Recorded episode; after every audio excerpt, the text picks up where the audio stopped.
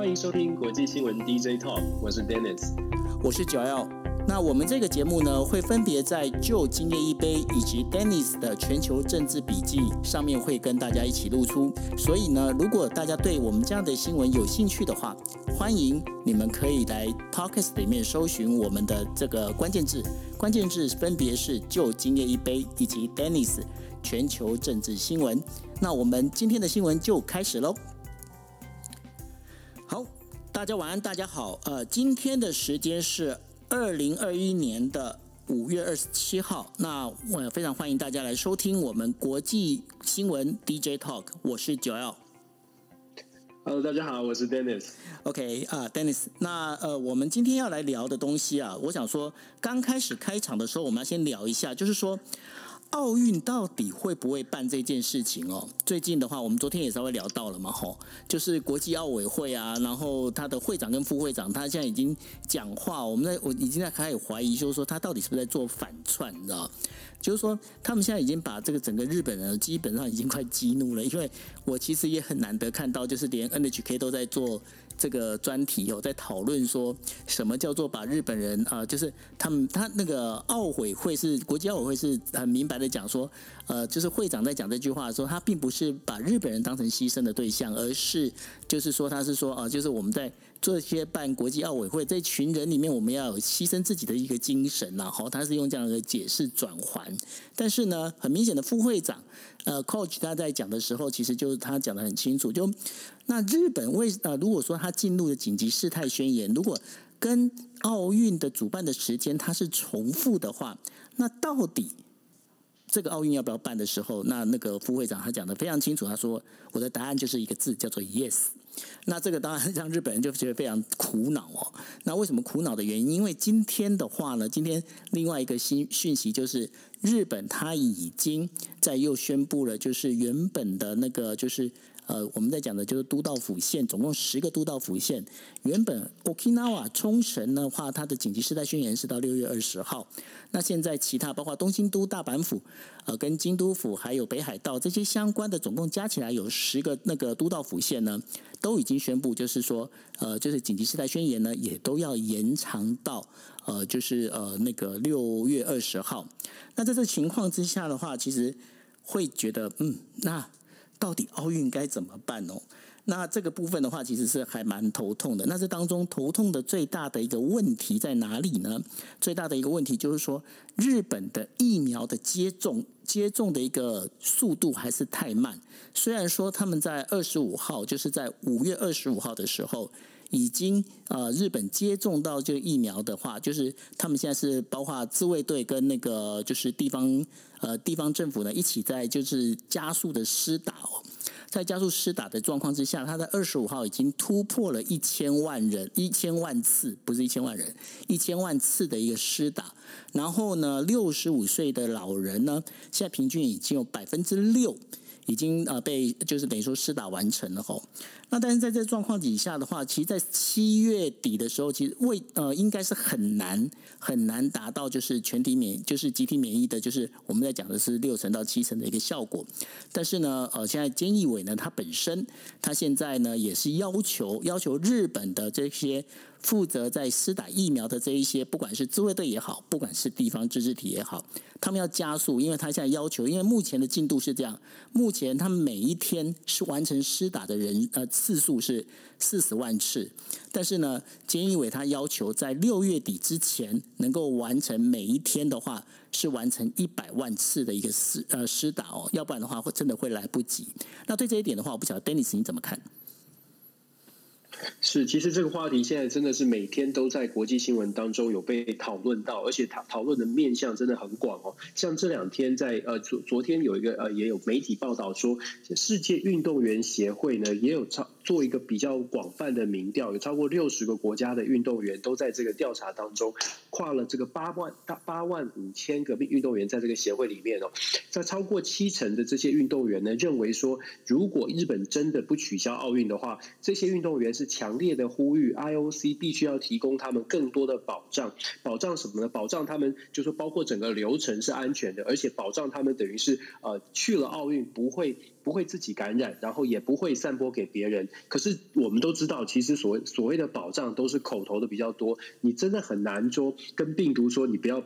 不要到我的身上哦，所以其实像运动员的呼唤啊，或者是日本民众、日本的媒体都不断的在说要取消，甚至还有一个非常有名的这个运动的关于奥运历史的研究的作家，也在本月初有在《纽约时报》有发一个文，他说任何的运动比赛，即便它是四年一度很重要的运动赛事，也不应该成为世界上 COVID-19 的这个散播者、散播的活动。可以看得出来是全球都在。担心全球都在要求，可能要做出动作，甚至是取消奥运。可是看起来 IOC 还是非常的坚持。我觉得真的就像我们一直都在讲的，日本真的遇到一个非常需要做出决断的时候。而且我有看到另外一个新闻，也是跟九欧分享。另外一个最新的消息是，日本好像有一些一些专业的专家学者，还有医师，是不是不知道是不是医师工会哦？他们说他们担心的是，如果真的办下去的话。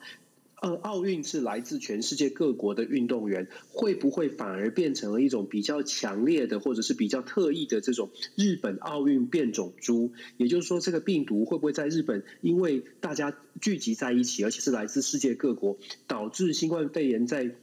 这个病毒透过奥运不只是散播，而且还可能变种，变种成为一个呃需要需要这个更多的更多的研究来来抑制的它的这种病毒哦，这是日本的。我看到最新的这个新国际新闻是在讨论说会不会有这种情况，所以我真的觉得在目前的状况下，好像是国际奥会它呃。非常非常的坚持，但是已经坚持到已经完全有点失去理智了。我不知道呃，九欧你是不是这样看？是哦，因为呃，现在的话，其实奥运我们现在要分成大概有几个区块来讨论哦。第一个区块就是 IOC，我们刚才提到 IOC，那原则上呢，IOC 它现在不管是呃会长巴赫或者是副会长 Koji，当然他们两个人在讲话呢，基本上这个已经是被日本就觉得说他们在讲这些话，已经日本已经听不进去了，这是一点。那第二点的话。我们就呃，就是日本，也就是 JOC 日本奥委会跟日本的奥运呃筹备委员会，还有日本政府呢，他们现在只是一再的跟呃自己的就是民众强调，就是说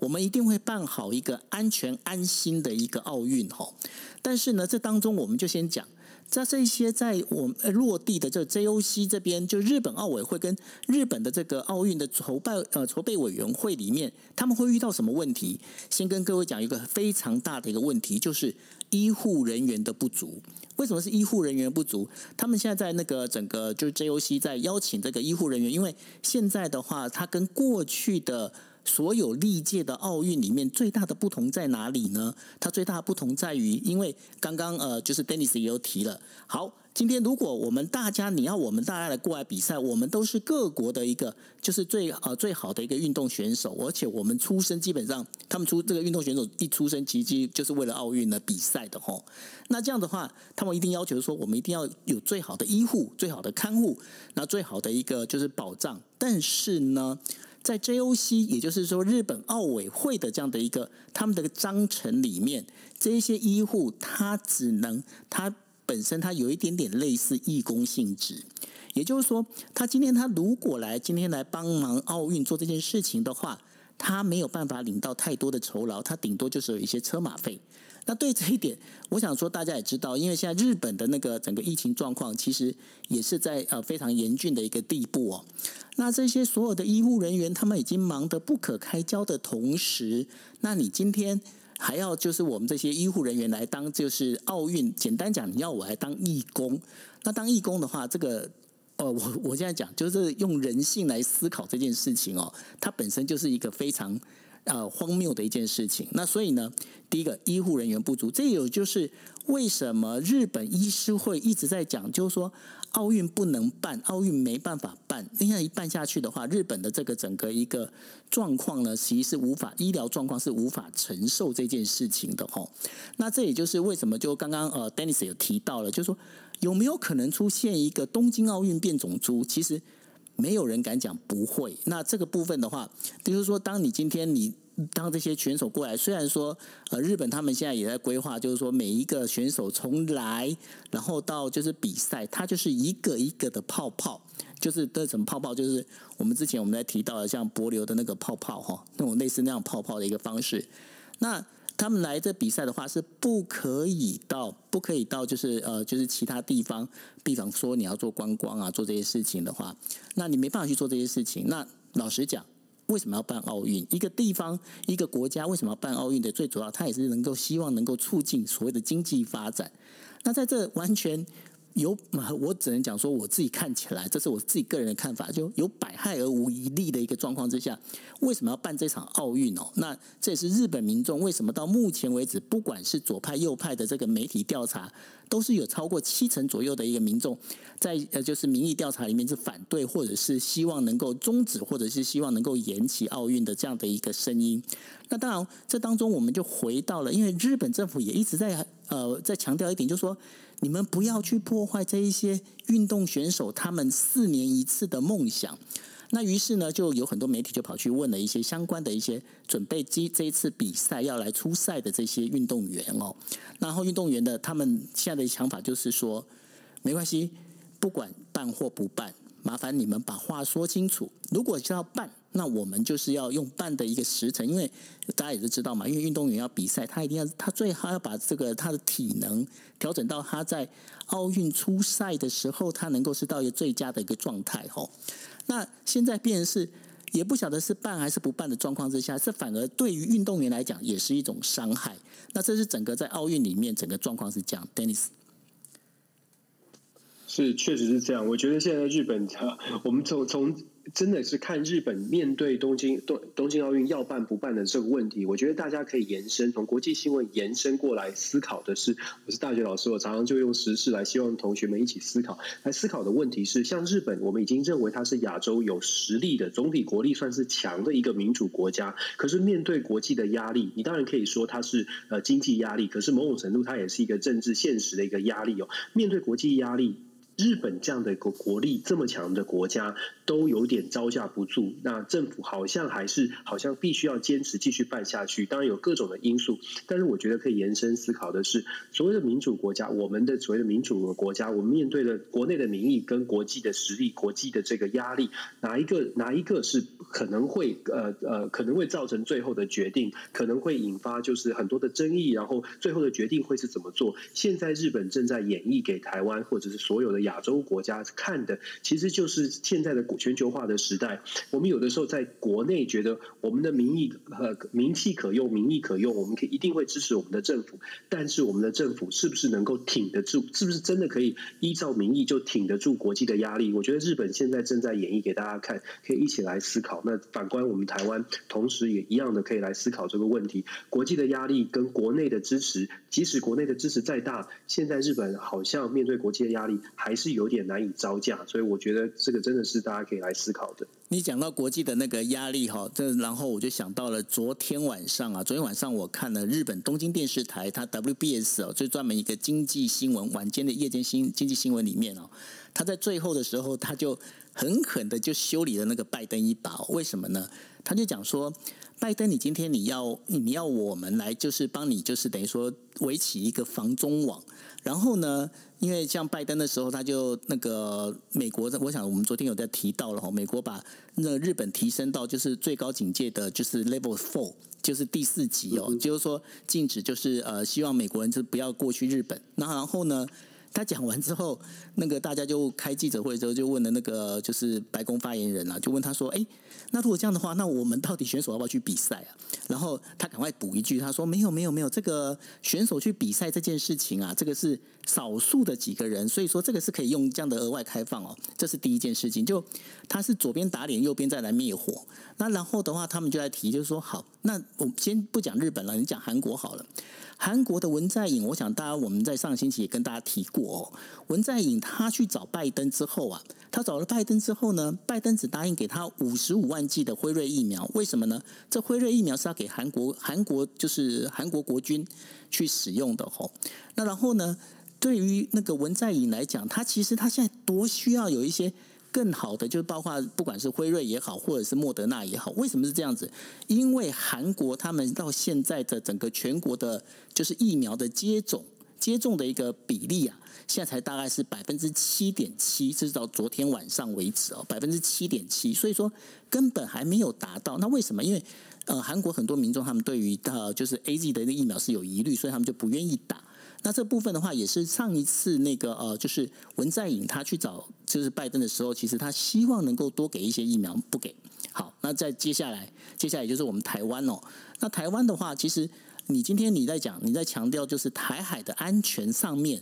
那这部分的话，那问题是你今天你美国你已经有多出的疫苗，你为什么没有卖给台湾呢？那这个也是就是说，昨天哦，东京电视台那个 WBS 他在提的这件事情，我是觉得还蛮妙的。那如果讲到疫苗的话，我们就要再讲到了，就是说现在呢，在日本国内呢，它已经有这个等于说厚生劳动省已经同意了，就是我们现在很熟悉的三种疫苗，包括。辉瑞疫苗，包括莫德纳疫苗，包括 AZ 疫苗，它都已经就是呃厚生劳动省都已经批准是可以使用上市哈。那现在的话，日本在呃日本国内在呃就是买到的辉瑞疫苗是总共有一亿两千万剂，然后莫德纳疫苗是有五千万剂，另外的话 AZ 疫苗它还有一亿两千万剂，而这当中的话有九千万剂会在熊本的工厂。去做呃，等于说去生产制造，也就是说，他从 A G 那边买了那个原料之后，然后会在呃，就是熊本的工厂工厂呢，重新再做后段的整个加工，然后把就是在日本国内制造。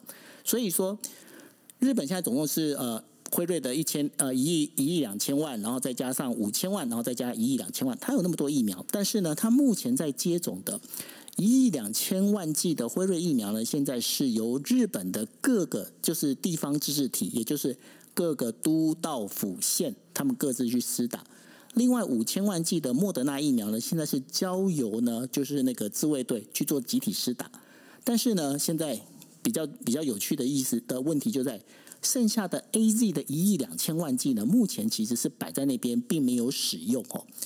那没有使用的状况呢？那呃，今天开始就有一些日本的那个媒体，他们就开始跳出来了。他就在讲说，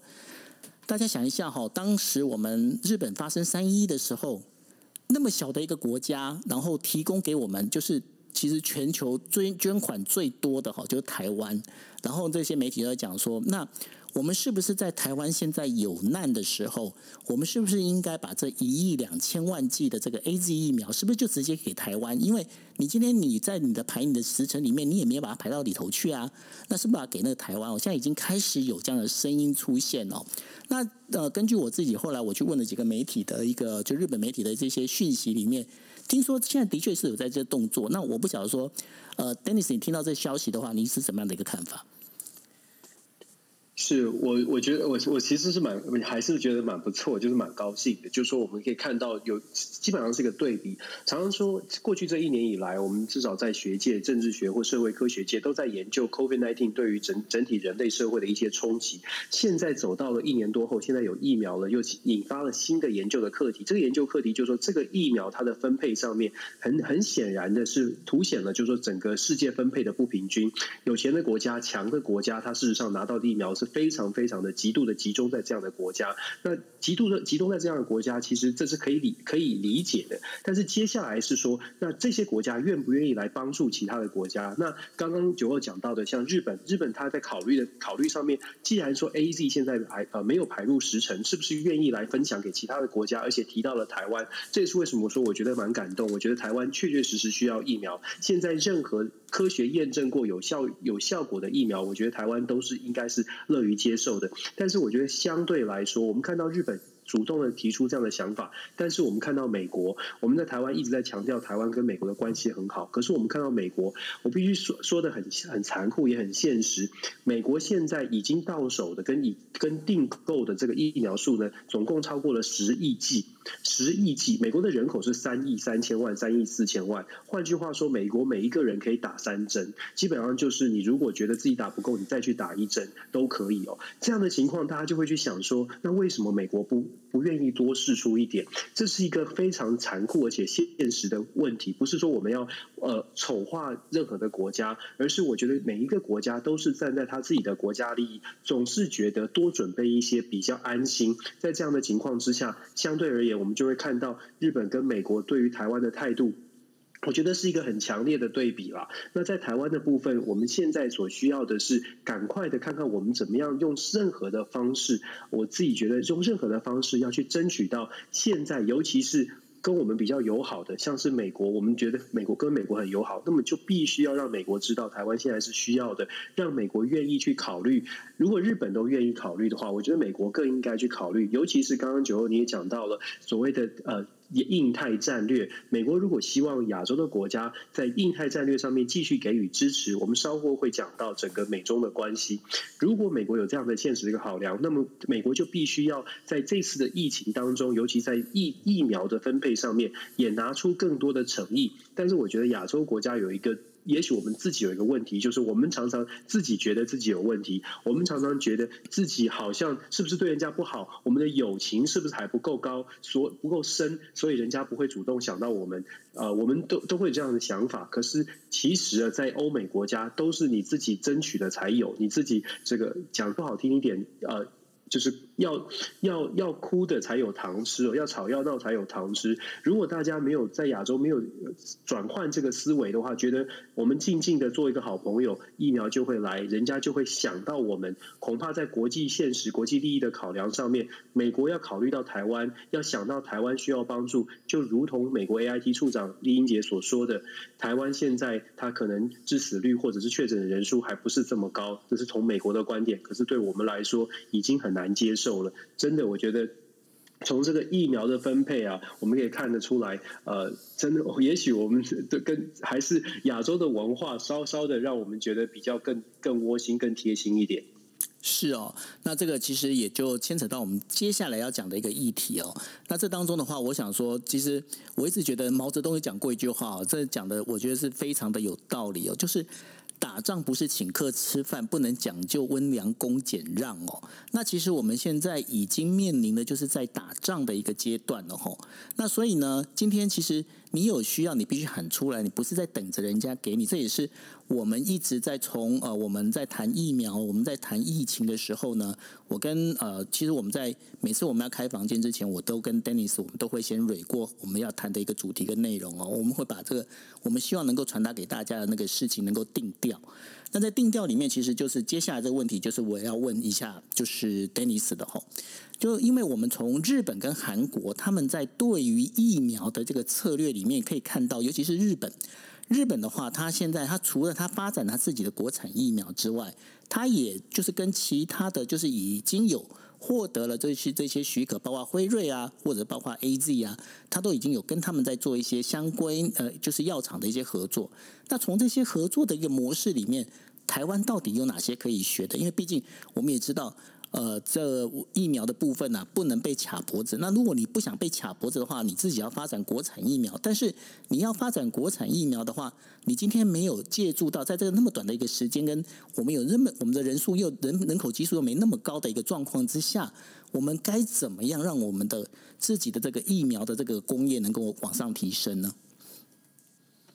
是，其实这个问题啊，在最近这两天，呃，尤其呃像 Financial Times 金融时报，还有几家美呃国外的媒体，都有针对亚洲的地区，为什么亚洲的开发已开发国家，像是日本、韩国，经济表现都非常好的，他们没有点台湾哦，那但是他们都有点出日本、韩国，他们经济发展很不错，可是他们在自我研发的疫苗的这个问题上面，也没有办法这么快速。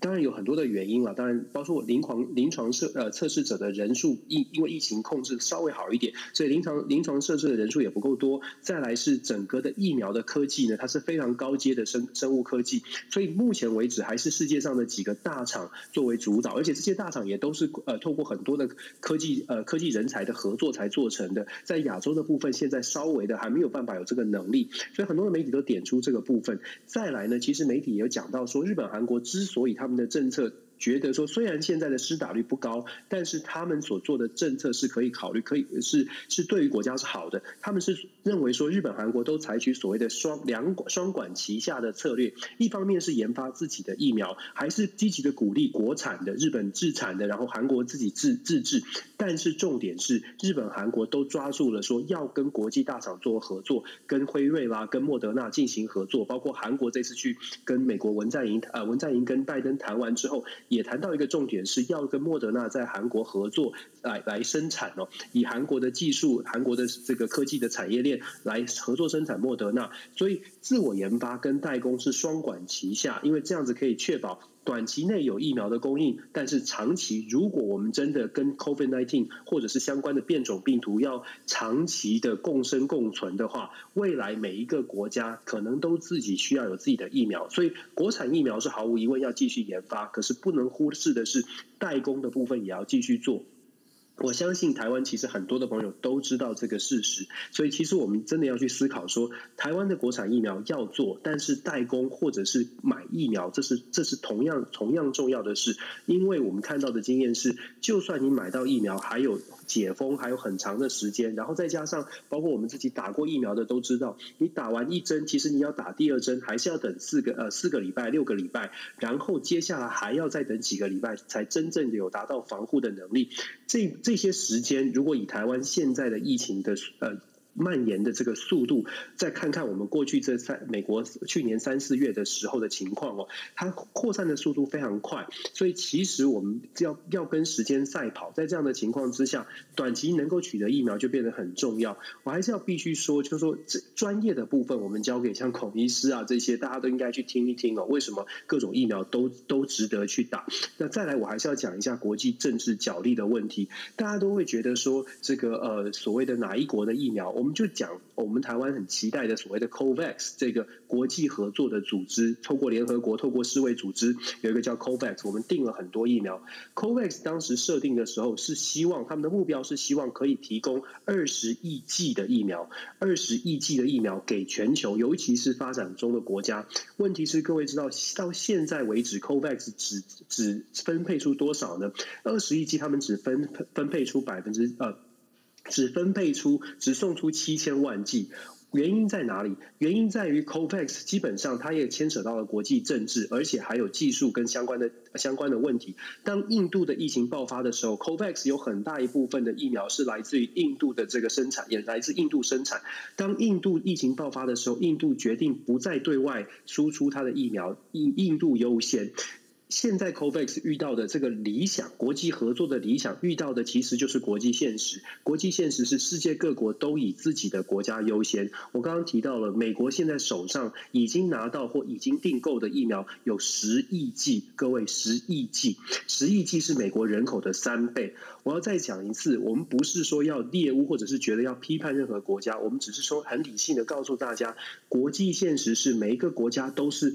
就是誓死捍卫自己的国家权益，没有温良恭俭让，没有同理心为别人思考的这样的想法。我觉得在台湾，我们要面对的现实是，当我们的 COVAX 受阻，COVAX 现在也遇到了一个国际现实最大的挑战，就是预计的二十亿剂现在卡在七万七千万剂就送不出来了，因为生产的国家卡住，因为。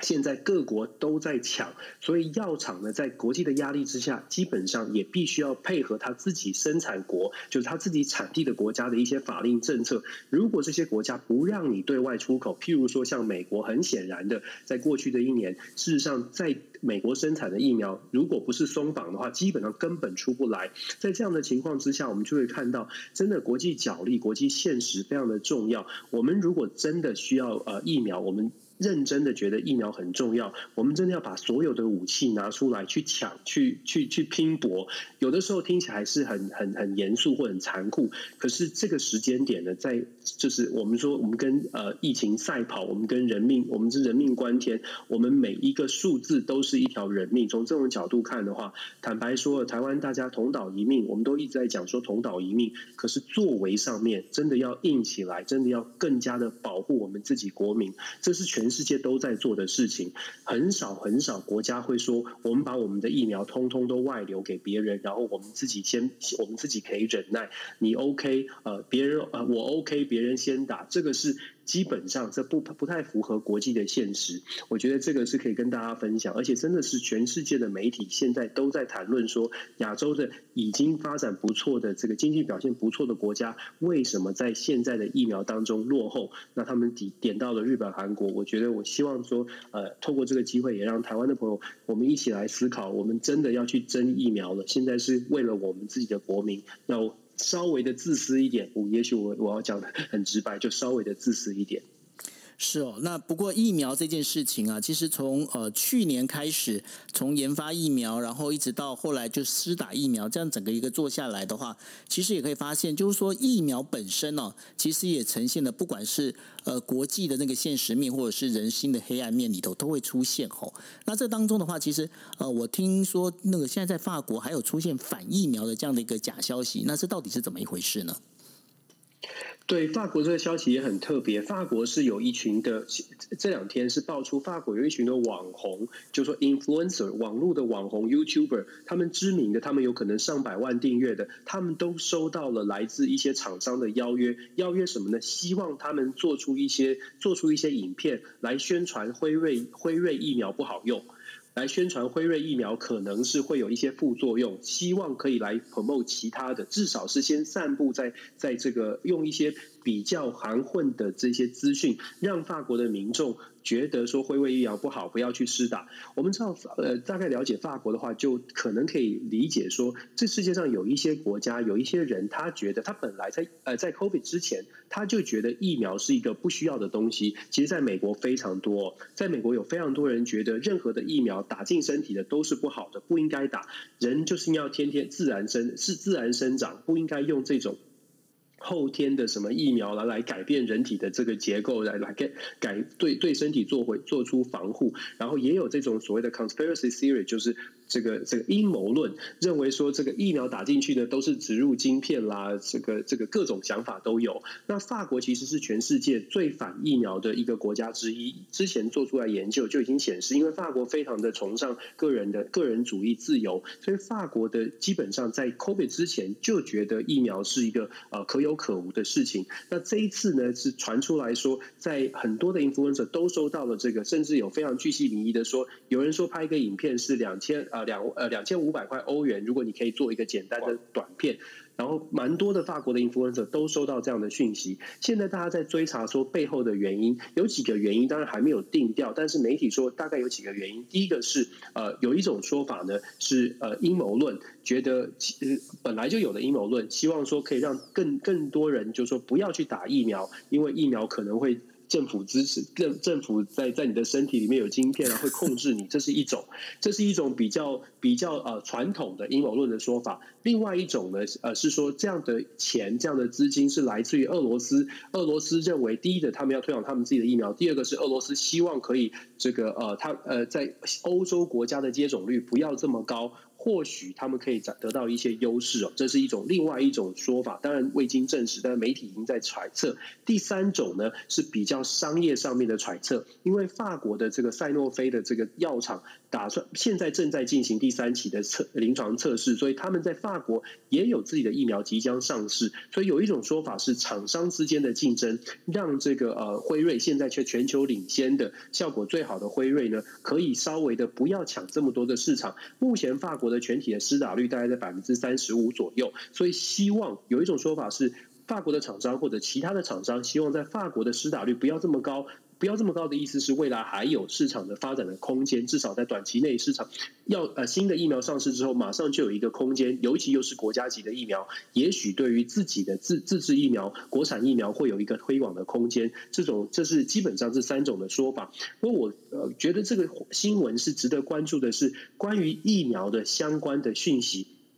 大部分的朋友大概都跟我们一样，我们不是孔医师，我们不是医学的专家，所以基本上我们接收讯息都是单向接收，而不是而不是我们有这个能力去判别所有的事情。如果运气好，你遇到比较中立客观的，愿意告诉你事情的来龙去脉。可是因为我常常说，资接收资讯呢，大家时间有限，一天忙得很很很忙很忙，结束了到晚上看新闻的时候，你选择的什么样的讯息，可能就变成你所相信的那种说法。所以我觉得在假讯息或者是不完全的讯息，它会影响的其实是蛮深远的。现在在台湾，我们已经看到也有部分的朋友觉得某些疫苗好，某些疫苗不好，某些疫苗我们值得相信，某些疫苗我们不值得相信。可是我们如果再抽丝剥茧，或者是我们再去听听看更全面、更多元的看法的时候，你就会发现。也许原来的说说法，某一个疫苗特别好，或某一个疫苗特别不好，或某一种来源特别不好，或许不是这么的正确。所以我在我期期待的是这个这个新闻，在法国的新闻，即便是在民主的法国。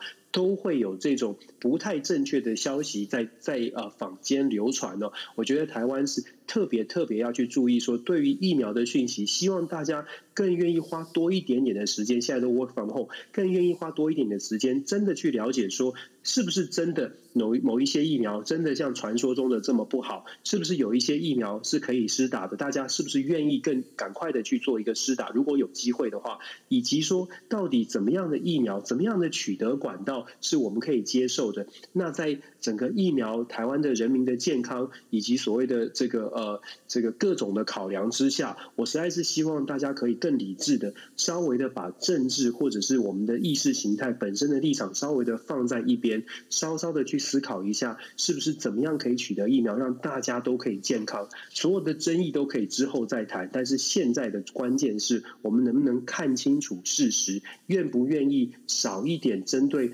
非疫苗专业的事情在做一些争论，我觉得从法国，从法国的假消息，从很多的所谓的国外的阴谋论。回过来头来看台湾，也许我们每一个人可以做到的是少传递一些，也许你不是非常确定的。我常常说，我不太敢去多多传疫苗相关的话题，我只敢，我只我只能针对国际角力的部分做一些解析。但是针对疫苗的专业，哪一个疫苗好，哪一种疫苗是是所谓的这个合理的、好有效的，这个我觉得要靠专业来解析。可是我看到很多朋友在传讯息的时候，是从自己相信的立场去传播，我很担。担心了，现在的台湾也许这样的资讯的呃管道很流通，可是同时资讯也会很混乱。现在的台湾需要安定民心，否则有点像是啊去年美国三四月的时候资讯满天飞，但是有的时候资讯是很很很错误的，包括像是川普当他说打这个打这个什么什么东西到身体清洁剂到身体可以洗净身体呃呃。这个当时如果大家记得，我不知道九九号你记不记得这个消息？对，川普说了，你知道他说完那一个礼拜啊，如果我没有记错，他说完那个礼拜，在纽约大概就有六十多个人送医院，十几个人死掉，因为他们真的是把真的是把清洁剂，川普说的清洁剂灌到身体里面，说会杀死杀死病毒哦。当然这是非常夸张的说法，但我还是要说。专业的疫苗的相关事情，真的要去找专业的人去询问。我相信台湾的医师们都非常有良知，都很想告告诉大家什么是真相，什么是什么是讯这呃这个不太完整的讯息。我觉得靠专业，这个时候真的是考验大家愿不愿意相信专业的时候。那个我必须要讲一个 实话，就是我跟 Dennis 我们在主持这个国际新闻 DJ Talk，然后然后我们已经是进入第三周了，对吧？Dennis，对对对，然后我是我今天是第一次发现，就 Dennis 原来他讲话还是可以那么不温文儒雅的，非常激动哦，表示说你对这件事情其实是你这个心里面很着急了吼，这个完全可以理解。那其实也是也是真的，因为最近的话，大家可以发现一件事情，像我的话，我我我就是我自诩为自己是一个讯息黑洞，为什么呢？因为很多那种就是呃，就是手那手机上面传的一些图到我这边来，基基本上就停了，我就。不想再传出去，为什么呢？因为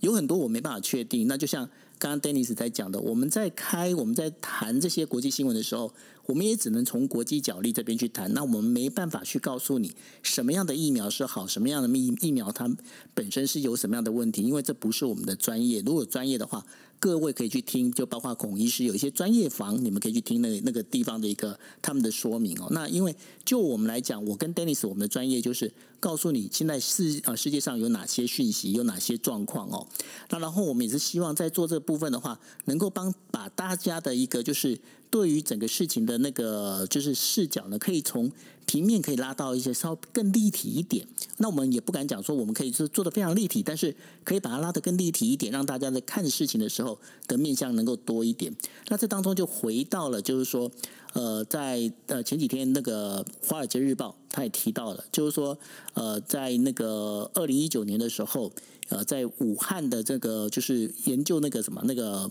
疫苗的那个研呃肺炎的一个研究室里面，然后有三个人染病。那然后现在呢，拜登他也要求哦，必须要清查新冠肺炎到底它真正的来源在哪里哦。啊，这当中的话，好像拜登美国这边的话，也跟中国的这个关系，他重新做了一些调整，对吗？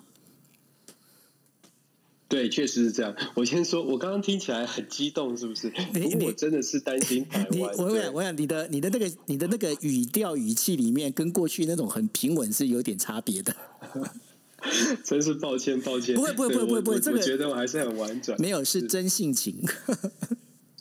真性情，对，我是真的担心台湾，因为我我我真的看到，就是说我我刚刚讲的，美国有十亿剂，当我看到美国十亿剂，但是当我看到 AIT 的处长说台湾还这个这个确诊人数跟死亡的人数相较是比较低的时候，我心里是很很难难不很难不激动的，因为我觉得那是我的国家，你跟我讲人不够多，我实在，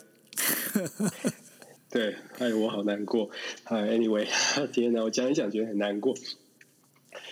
好，对我我我是这样觉得，就是说。呃，我们看国际新新新闻呢，我还还是常常要讲说，就是我们看国际新闻，就是呃大国的角力，台湾夹在中间，台湾是小国。我们看到美中的关系，现在真的有一个蛮明显的变化。美中关系现在，尤其在呃昨天呢，这个 Kurt Campbell 就是亚太事务总管 Kurt Campbell，他在呃 Stanford 大学的一个研讨会当中，学术研讨会当中讲了一个很关键的呃一句话，他讲的是说，美国过去 engagement 跟跟中国保持这种 engagement，就是要互相。的这个多交流的这种时期已经结束了。他说已经结束了，他是用非常直白的说结束了。他说现在的美国跟中国是进进进入全面性的竞争。然后我们在同一天就看到了拜登今天呃，拜登昨天同时讲出来的就是。调查重启，非常认真的要去调查这个呃新冠肺炎在中国的来源，到底是动物传人、自然发生的，还是在所谓的呃这个实验室所流传流出来的？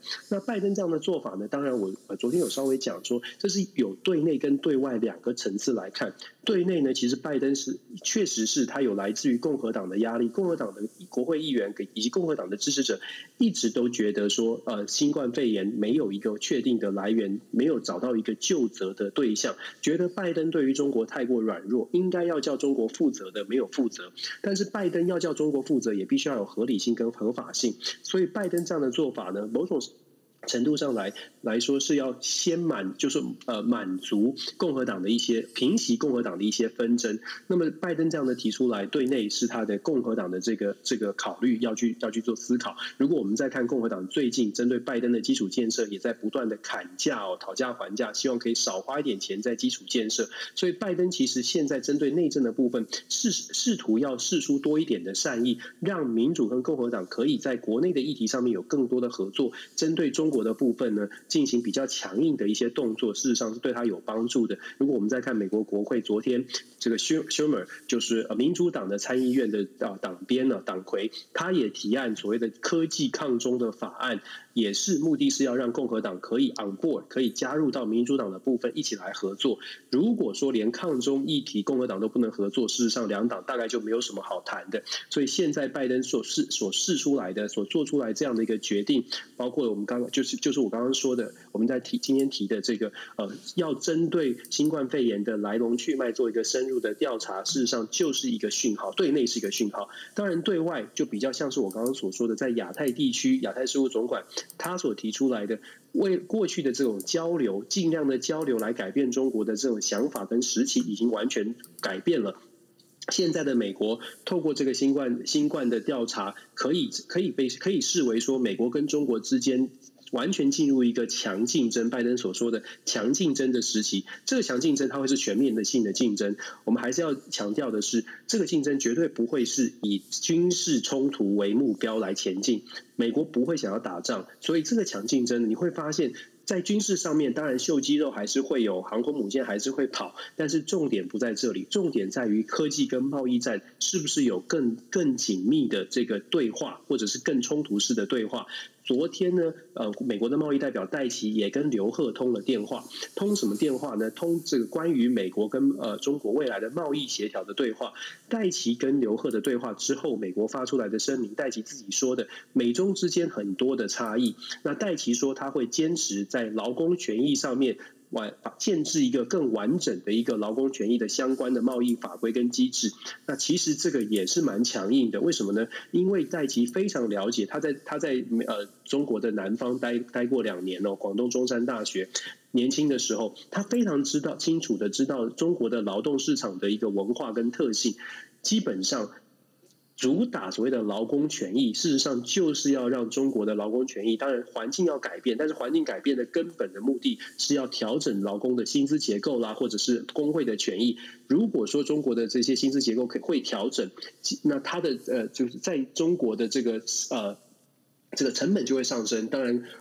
美国的企业还要不要在中国投资，或者如何投资，就会去做一些调整。这是戴琪长期的一个策略。那也可以可以看得出来，美国对中国在制度上面，透过透透过拜登所说的制度，要来跟中国进行的竞争，是美国设定游戏规则，要中国去遵守，还是用这种我要是游戏制游戏规则制定者的角度来说话？它它的竞争未来会朝向这样的方向，由美国来主导整个游戏哦。但是我。我们必须说，就是说，整个美中的对抗的态势呢，是越来越明显。就是美中的相互竞争是不会松手的，拜登看起来是不会松手。那我们再把这个刚刚一开始的这个调查来源这件事情把它纳入进来，你就可以去思考说，接下来的九十天，其中会有呃美国对中国完整的战略政策的报告书，大概在六月底之前，如果没有再拖延的话，大概是在六月底之前要出炉。现在已经释出讯号是不会是 engagement，而会是 competition，就是会全面的竞争。所以大家可以想象，整个方向是这样，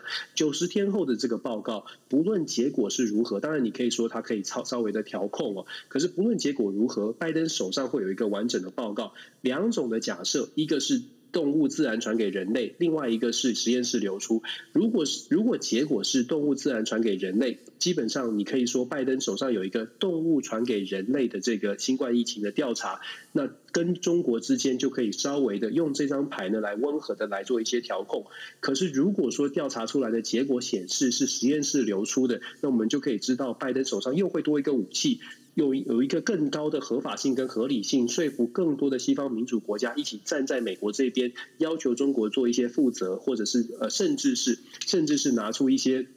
呃，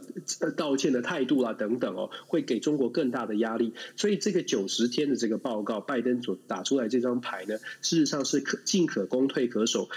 搭配着美国跟中国之间的整体的竞争的策略，有一个手上多一个筹码。九十天之后会做出什么样的报告？其实蛮呃，对于拜登而言，它是一个非常非常好的一张牌哦，是可以做未来的调控。这是我们可以继续观察的。但是我可以简单的说，呃。总结一句话，美中的对抗是非常非常显显而易见的。那这个对抗，我们台湾要怎么去面对？呃，如同我们刚刚讲的，光从疫苗上面，我就必须说，其实美国是需要亚洲的国家来更多、更更加配合的。呃，要日本配合，要韩国配合，要台湾配合。可是，在配合的同时，我觉得这些呃，日本、韩国大概都抓准了美国需要配合，所以也会开口去要东西，也会开口去调整跟美国之间的关系，要美国给予更多的事情。我觉得台湾现在也要去稍微做调整哦，不需要永远都是抱持着同理心，不需要永远都是配合。相反的，台湾可以大胆的说。我们需要什么？美国可以配合的，我们必须要得到，因为这是一个谈判，这是台湾的国家利益，这是大家要去共同思考的。以上是，所以说呃，还是那句话哦，因为现在其实。打仗不是请客吃饭，不要讲究温良恭俭让哦。该要的东西一定要去要，这是呃我们在看整个国际区呃情势里面，其实这是当中我们现在得到的一个比较重要的一个结论哈。好，那这个是我们在这个星期里面带给大家的，就是国际新闻 DJ Talk。那我想说，在这部分的话，最后的时候我要跟大家做一个简单的一个 announce 哈，就是说呃，如果常跟我们在一起，跟我们在的呃 Clubhouse 里面聊天的话，大家。大家就已经知道哦，因为我们呃国际新闻 DJ Talk 呢，我们是每个星期二到星期四，总共一个星期会有三天，然后大概的时间会在晚上的十一点四十五分，一直会到十二点十五分。就预计了。然后大概就是会抓这样的一个时间，那让大家就跟大家把就是这些呃当时的一些相关的一些最新的国际新闻整理好。那由我跟啊 Dennis 我们两个人呢会跟大家来做一个报告。那这大概的一个状况是这样，所以说如果大家你们呃就是刚好这段时间有空，那可以进入到 Clubhouse 来听的话，非常欢迎你们来听。那如果你们今天就想说，哎，可能你有事情，或者是你刚好有事要早点睡，那这样的一个状况之下这样的话，你们也可以去 follow 我们的 podcast。